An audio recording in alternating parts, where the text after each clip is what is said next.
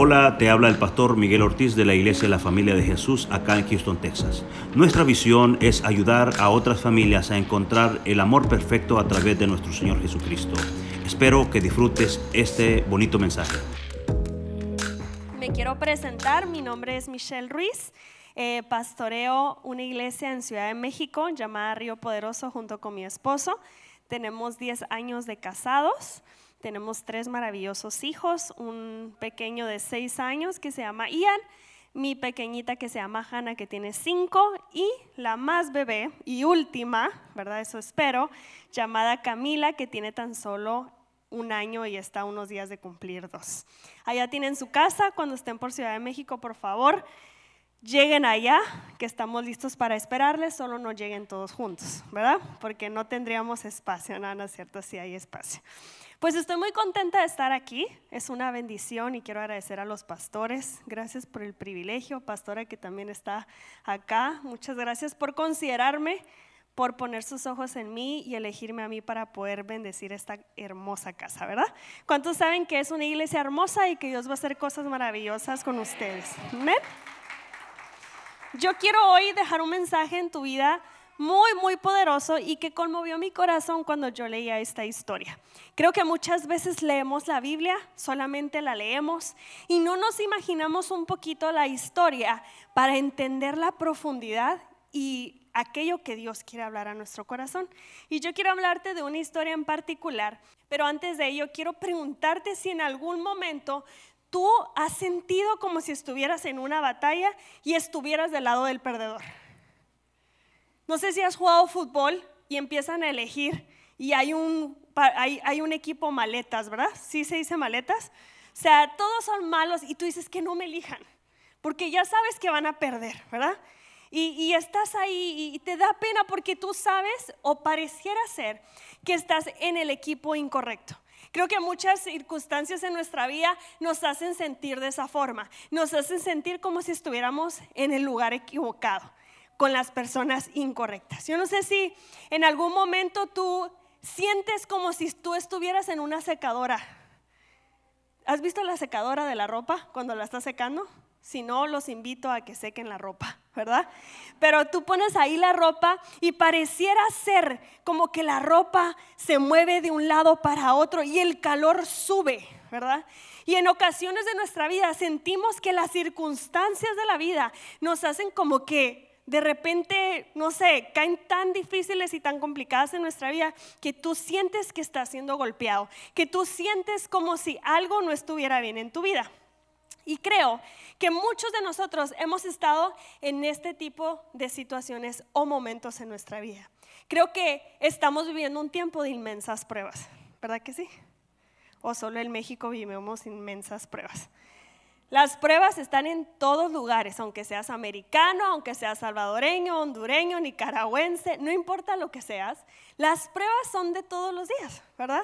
Hay momentos complicados en nuestra vida y puede parecer que Dios está de vacaciones sin dejarte el número telefónico ni el lugar en el cual tú puedas contactarlo, pero sin embargo, no podemos vivir desde el reino del alma, de los sentimientos y los altibajos emocionales, porque debemos saber que Dios está con nosotros. ¿Te ha pasado que tú dices, ¿por qué ahorita así me siento así? Pareciera que Dios no me escucha. No, Dios sí te escucha. Dios está todo el tiempo contigo. Él no se va de vacaciones a Cancún ni, ni, ni a alguna parte. Él siempre está sentado en el trono escuchándote y conociendo tu corazón. Dice Isaías 55:8, porque mis pensamientos no son vuestros pensamientos, ni vuestros caminos mis caminos, dice el Señor. O sea, tus pensamientos son de alguna manera, pero los pensamientos de Dios son diferentes. Así que cuando tú estés viviendo un momento difícil, tú tienes que decir, Dios, tú no piensas como yo, tú no piensas como yo, tú no piensas como yo. Tú piensas diferente que yo. Tú ya tienes la solución. Tú ya encontraste el camino. Dice, ni tus caminos son mis caminos. O sea, la forma en que Dios va a hacer las cosas va a ser la forma que menos te imaginas. La forma que tú no habías pensado. Y dice acá, porque como los cielos son más altos que la tierra, Así son mis caminos más altos que vuestros caminos y mis pensamientos más altos que vuestros pensamientos. Hay una enorme brecha entre el cielo y la tierra. Hay un espacio muy grande que como seres humanos tenemos una tendencia a ver las cosas de una perspectiva terrenal. Pero sabes algo, mientras Dios está viendo las cosas desde arriba, nadie se alegró, ¿ok? las está viendo desde aquí. No, Él ve las cosas desde arriba. Él las ve con una perspectiva celestial. Quiero hablarte de una historia que está en 1 Samuel, capítulo 17, versículo 3. Y voy a leerlo hasta muchos versículos. Dice así, en una colina estaban los filisteos y en la colina de enfrente estaban los israelitas. En medio de los dos ejércitos estaba el valle. En el ejército filisteo había un hombre llamado Goliat. Di conmigo Goliat. Que era de Gat y medía casi tres metros de altura. O sea, era un hombrezote, ¿verdad? Era una cosa impresionante. Dice, llevaba puesto un casco y también una armadura de bronce que pesaba como 57 kilos. O sea, el hombre era rico. Llevaba mucho puesto, ¿verdad? Hablaba de la fortaleza. Dice, sus piernas estaban protegidas con placas de bronce y en los hombres llevaba una jabalina. La base de su lanza era enorme y su punta era de hierro y pesaba como siete kilos. Delante de él iba su ayudante. Yo me pregunto si todo el mundo le tenía miedo, ¿por qué es que el grandulón necesitaba un ayudante? Si tan, tan miedoso era, ¿verdad? Si tanto miedo era lo que ocasionaba en la gente, porque necesitaba a un ayudante que iba al frente.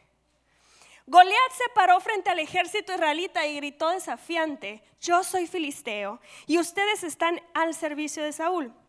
No hace falta que todos ustedes salgan a pelear. Elijan a uno de ustedes y mándenlo a pelear conmigo. Si es un buen guerrero y me mata, nosotros seremos esclavos de ustedes. Pero si yo lo mato, ustedes serán nuestros esclavos. Yo desafío a todo el ejército israelita, elijan a uno de sus hombres para que luche conmigo. Cuando Saúl y los israelitas oyeron lo que decía el filisteo, se desanimaron y les dio mucho miedo. Pero el filisteo siguió provocando a los israelitas mañana y tarde durante 40 días. Yo no sé si tú has vivido una circunstancia en tu vida donde pareciera ser que el diablo no te deja no te deja dormir, parece ser que las circunstancias se empeoran, parece ser que todo va en contra, parece ser que no sales de un estancamiento. Y eso estaba sucediendo en esta historia. Este hombre que parecía grande, fortalecido, con mucho dinero, empezaba a meter temor en el pueblo de Dios. Yo te pregunto, ¿cuál es tu perspectiva?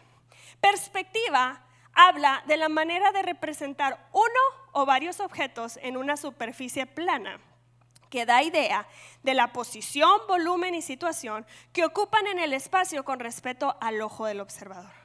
Acá, acá habla de que el pueblo de Israel tenía una perspectiva sobre Goliat. Eran intimidados por el tamaño de este hombre, por lo que llevaba puesto, porque lo describen muy bien. Describe cómo era el enemigo. El problema muchas veces en nuestra vida es que conocemos muy bien al enemigo y se nos olvida quién está con nosotros. Te lo vuelvo a repetir. Sabemos todo lo que el diablo hace, lo que lleva puesto, sus habilidades, que se nos olvida quién es nuestro Dios. Se nos olvida la magnitud de nuestro Dios. Al pueblo lo opacaba el miedo y le, impedía ver el poder de Dios. Cuanto más grande veas la oposición en tu vida, más grande va a tener que ser tu fe para recordarte que Dios está contigo. Continuamos leyendo en el versículo 7. Así fue como un día Jesse le dijo a David, recuérdense que David no era parte de la historia. David era el que mandaban a todo. ¿No te ha pasado que te escogen para hacer de todo?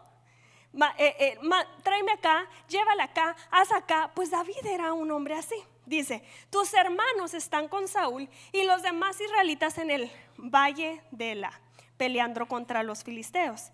Llévales ahora mismo unos 20 kilos de trigo y tostado y 10 panes.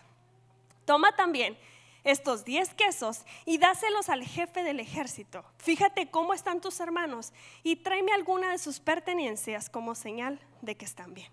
Di conmigo, lunch. ¿Conoces el lunch? ¿Sí?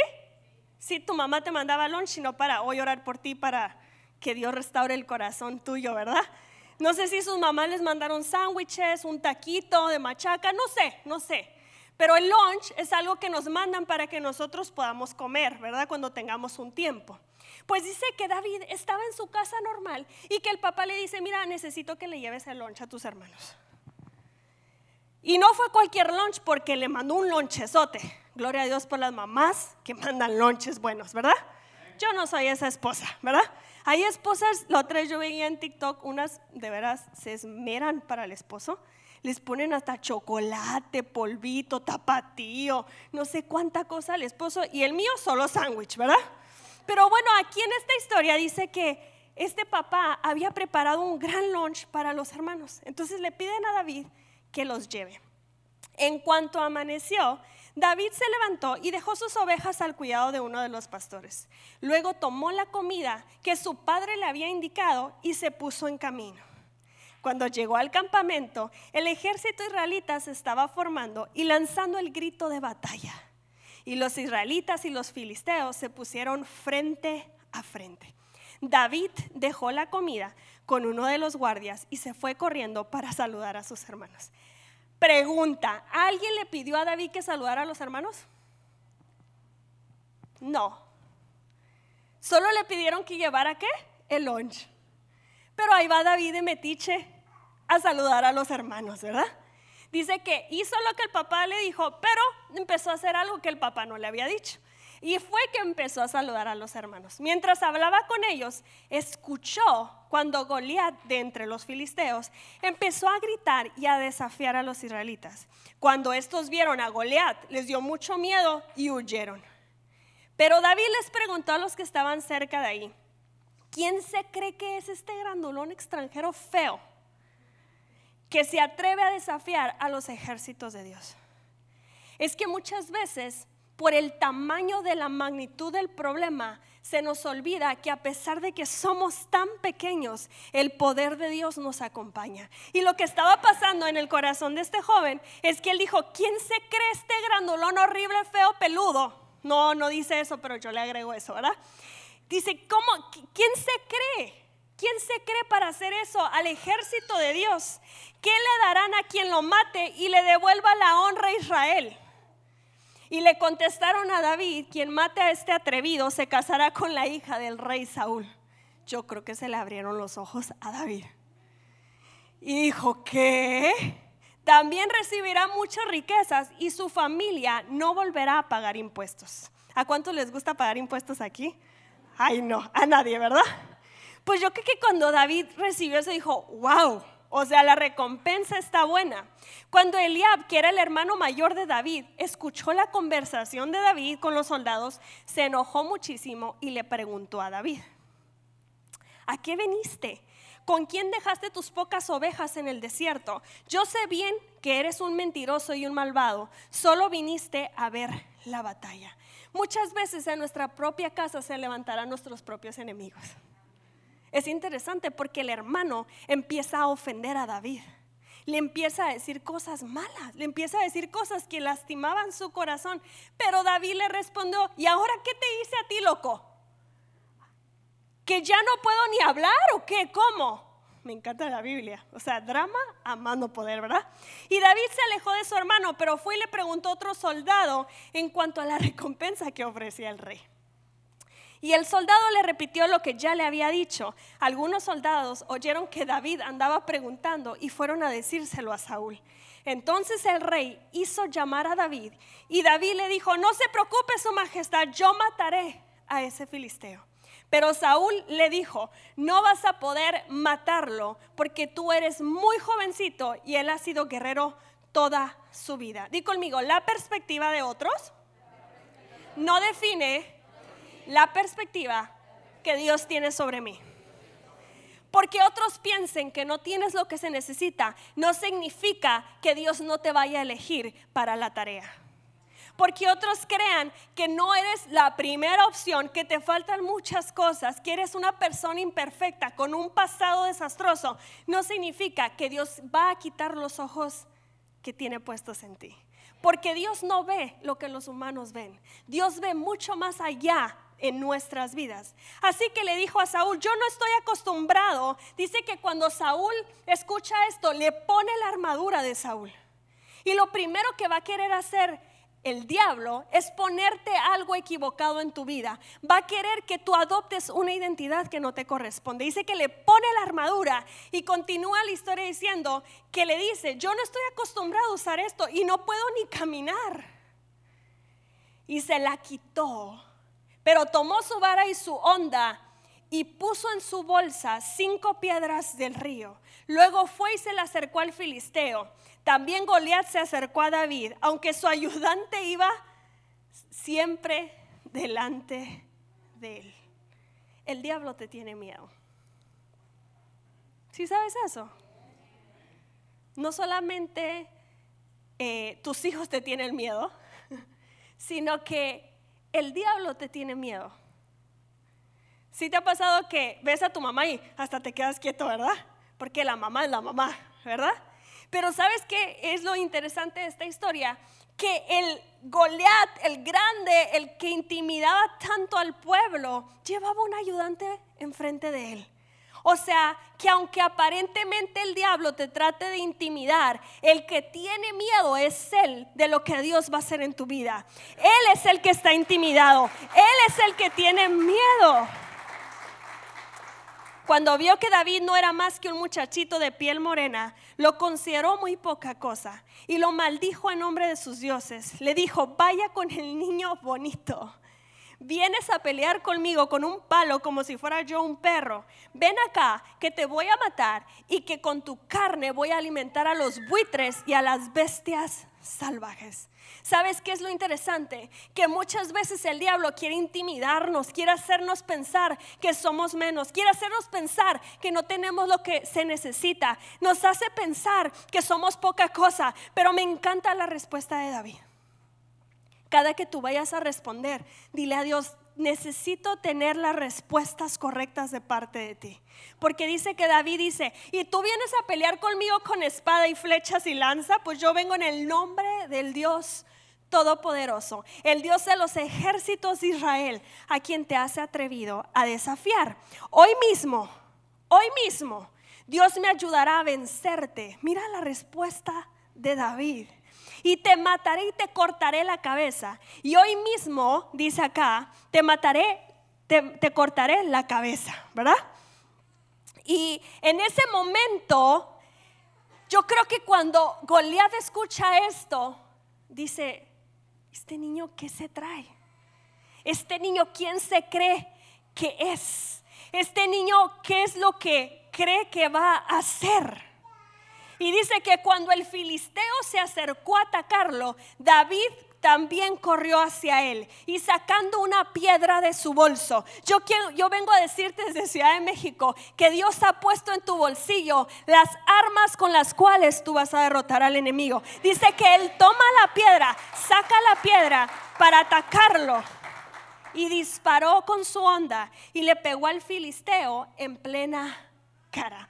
La piedra se le clavó en la frente y el filisteo cayó de cara al suelo. Yo te hago una pregunta. Cuando tú haces un golpe a la frente, ¿hacia dónde tú caes? Hacia atrás, ¿verdad que sí? Si alguien te tira una piedra ahorita en la frente y se te mete aquí en la frente, tú te vas a caer hacia atrás. Pero dice la Biblia que cuando esto ocurre, dice que el filisteo cae hacia el frente. Enseguida corrió David y se paró sobre Goliat, le quitó su espada y de un solo golpe le cortó la cabeza. Así fue como sin tener una espada, David venció al filisteo. Lo mató con solo una onda y una piedra. Yo vengo a decirte que Dios te dará la victoria. Cuando le crees a Él, jamás quedarás avergonzado. Cuando tú crees en el poder de Dios, no importa, no importa que el Goliat parezca grande, parezca intimidarte, parezca que eh, eh, esa deuda que tienes va a acabar con todo lo que Dios ha dicho sobre tu vida. Yo vengo a decirte que Dios es grande, que Dios es poderoso y que Dios te dará la victoria que tú estás esperando. Dice que Él cae hacia el frente. Porque cuando tú eres obediente y le crees a Dios, Dios te ayuda a vencer al enemigo. El problema es que queremos vencerlos solos. El problema es que queremos obtener las victorias pensando que con nuestra propia fuerza vamos a poder. Pero cuando tú dejas que Dios te ayude, Dios te da victorias sorprendentes. Dios te dará la victoria. Dice primera de Juan 4:4.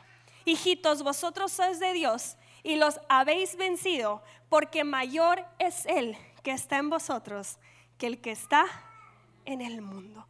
Si algo tú tienes que saber en esta mañana tarde es que Dios está contigo y que no importa lo que se levante en contra tuya, Dios está contigo y te dará la victoria, te dará la solución, te dará la respuesta, te dará la forma, te dará todo para que tú puedas salir de esa circunstancia. Amén. Yo no sé si hoy tú tienes un gigante enfrente de ti. Y créeme, yo he enfrentado muchos gigantes en mi vida, muchos. Y yo he sentido que esos gigantes tienen todo para vencerme. Y es sorprendente porque cuando llegan esos problemas a tu vida enfrente de ti, pareciera ser que no tienes lo que necesitas para vencerlos. Yo no sé si te ha pasado que tú enfrentas una circunstancia y tú dices, yo no sabía que era tan fuerte hasta que lo viví. Yo no sabía que iba a poder con esto hasta que me tocó enfrentar esa circunstancia tan difícil. Pues ¿qué crees? Que Dios te ha dado todo lo que tú necesitas. Así como David tomó una piedra para derrotar a un gran filisteo, a un gran hombre que todo el ejército de Dios le tenía miedo. Yo quiero decirte que Dios también ha puesto hoy en tu vida algo dentro de ti para poder vencer absolutamente todo lo que se levante en tu contra. Tal vez hoy tú tienes un gigante como la enfermedad. El divorcio, el alcohol, las drogas, pobreza, desesperanza, frustración, soledad, depresión, no sé cuál sea. Y tú sientes que aquello te está venciendo, yo te vengo a decir, no te sientas intimidado, no retrocedas, no creas que eso va a vencerte, porque Dios está contigo y Dios te dará la victoria en esta mañana. Dáselo fuerte al Señor. No importa qué tan difícil parezca, no importa que muchas veces tu mirada se desvíe a la derecha o a la izquierda.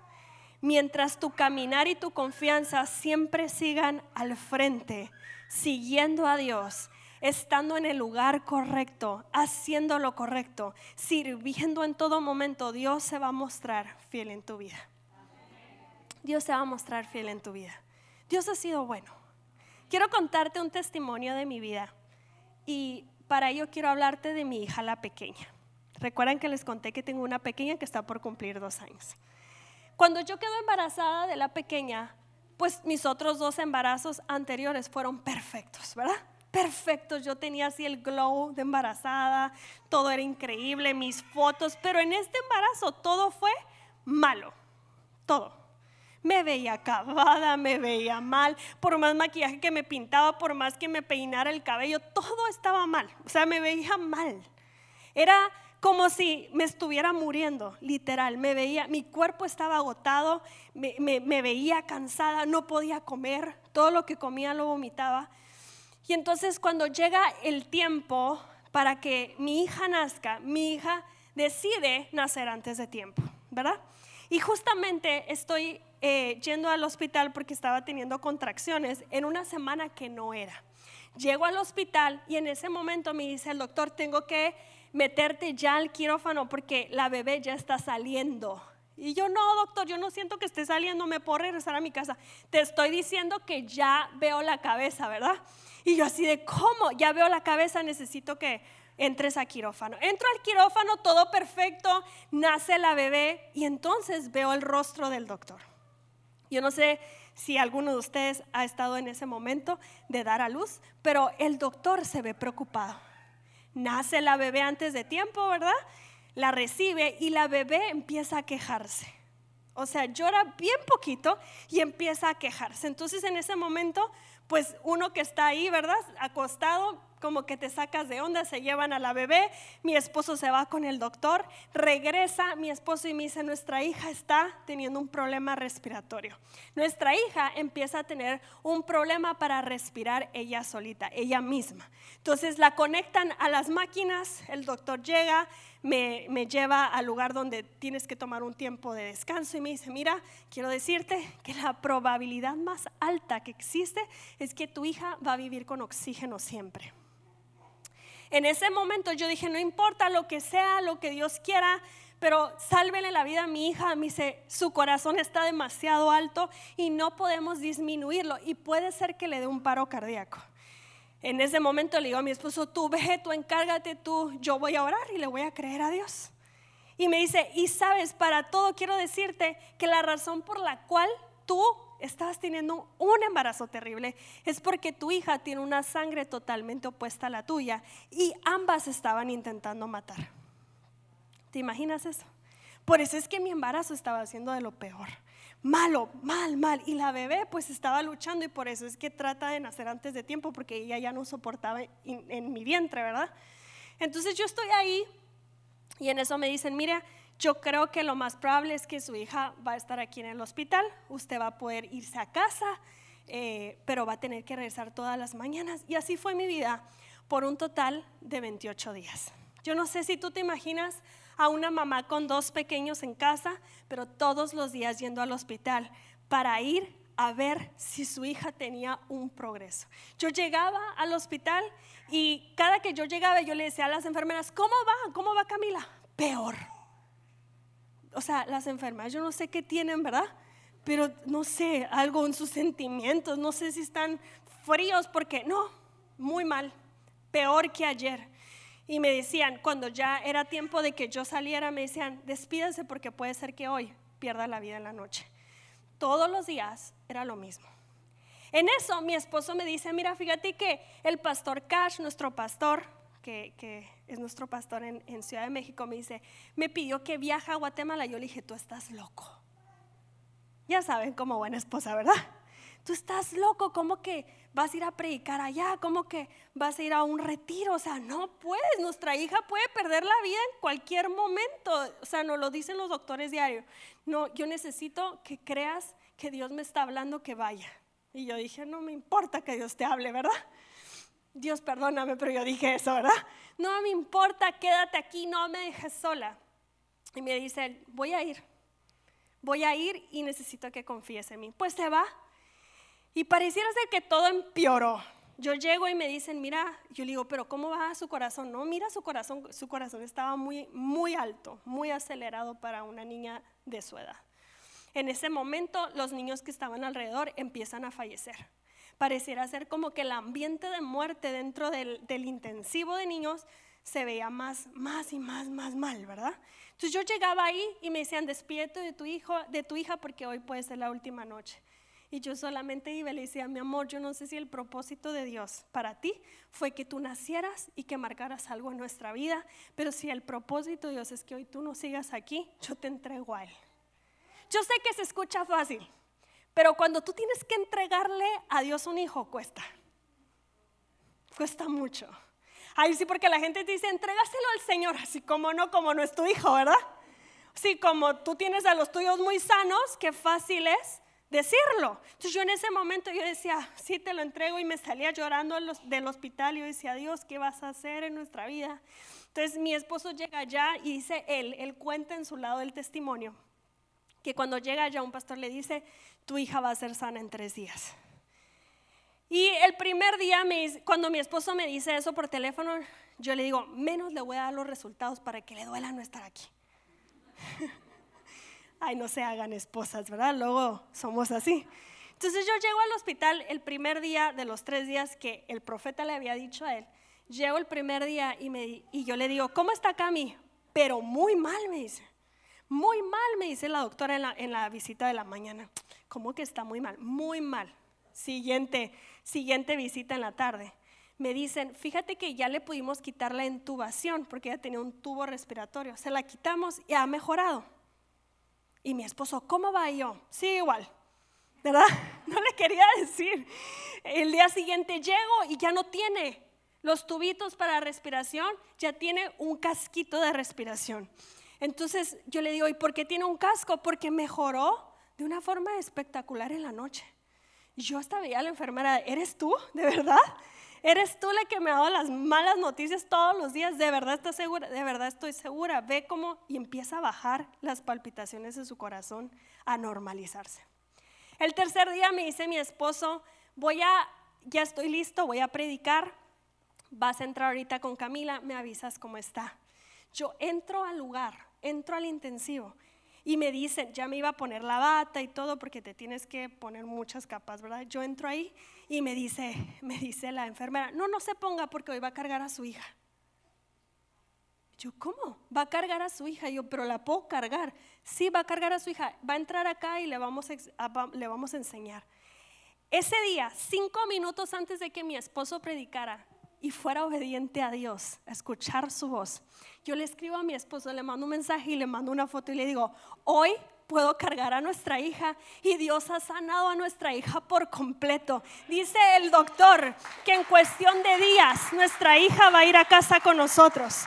Yo vengo a decirte que no importa qué tan grande parezca el gigante que se aparezca dentro de tu vida, que hoy tú estés enfrentando, quiero decirte que Dios es más poderoso, que Dios es bueno, que Dios no miente y que todo lo que Él ha dicho, Él lo va a cumplir sobre tu vida. Quiero pedirte que te pongas de pie ahí en tu lugar, si el equipo puede pasar acá de adoración, ayudarme.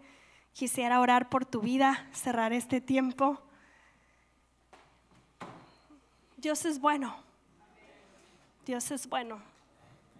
Y yo venía hablando con mi amiga hoy que cuando uno es procesado por Dios, uno se vuelve más fuerte te vuelves más sensible y más vulnerable al dolor de los demás. Y yo no sé por qué tengas hoy que vivir lo que estás viviendo, pero créeme que cuando tú, venzca, tú venzas ese gigante, Dios te va a usar para inspirar a otros que están como tú estabas. Porque Dios nunca te saca de un lugar para no recordarte que Él te sacó de ahí y puedas inspirar las vidas de otros. Amén. Levanta tus manos ahí en tu lugar, Señor, estamos aquí adorando y exaltándote. Eres un Dios bueno, eres un Dios poderoso. Gracias Dios porque nada se escapa de tus manos.